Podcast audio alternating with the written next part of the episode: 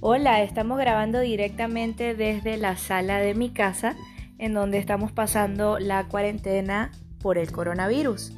Estoy aquí en compañía de mi papá, Jesús España, que también lleva conmigo acá más de dos semanas. ¿Cómo se está sintiendo usted, señor Jesús? Bueno, yo me sentía muy bien al principio de, de este evento porque podía salir con muchísima facilidad con dos tarjetas que tengo, una para montarme en el bus y otra para montarme en el metro y asistir a unas clases eh, dirigidas de inglés.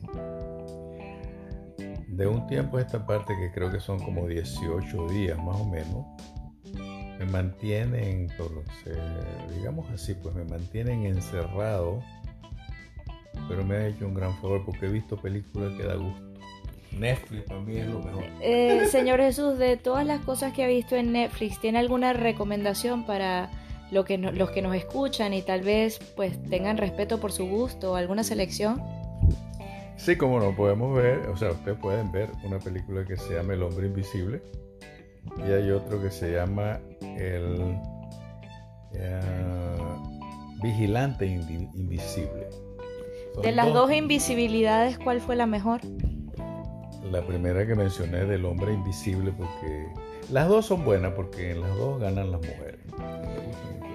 Me parece muy bien, muchas gracias señor Jesús. Entonces ahora síganos amigos, no se retiren que vamos a ir a ver cómo está eh, la muchacha, la otra muchacha que pasa con la cuarentena conmigo, que la mientan Gaby España.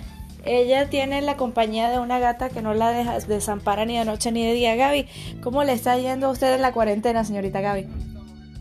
Muy bien, porque estoy aislada. ¿Y qué estás viendo en Netflix? ¿Cuál ha sido las mejores recomendaciones que nos tengan para los que nos escuchan, Gaby? Uh, Rami y High Fidelity. Esas son mis recomendaciones. Eh, señorita Gaby, esas se encuentran en Hulu. Estamos hablando de Netflix para aquellos que no tengan Hulu, Gaby. bueno, eso es típico. Ah, en Netflix, Wanderlust. Eh, um, es que Netflix ya no me gusta. Ya no le gusta Netflix. Bueno, ya lo escucharon aquí desde eh, el cuarto del cual ella se ha apoderado con la gata. Y volvemos con el Señor Jesús, que continúa viendo desde hace 18 días más o menos la serie Longmire. Si me preguntan a mí, pues yo les puedo recomendar que vean cualquier cosa, los que leen nota en Netflix y se inventen, por ejemplo, un podcast con su familia para que no se les vaya a olvidar por lo que pasaron durante el tiempo del coronavirus.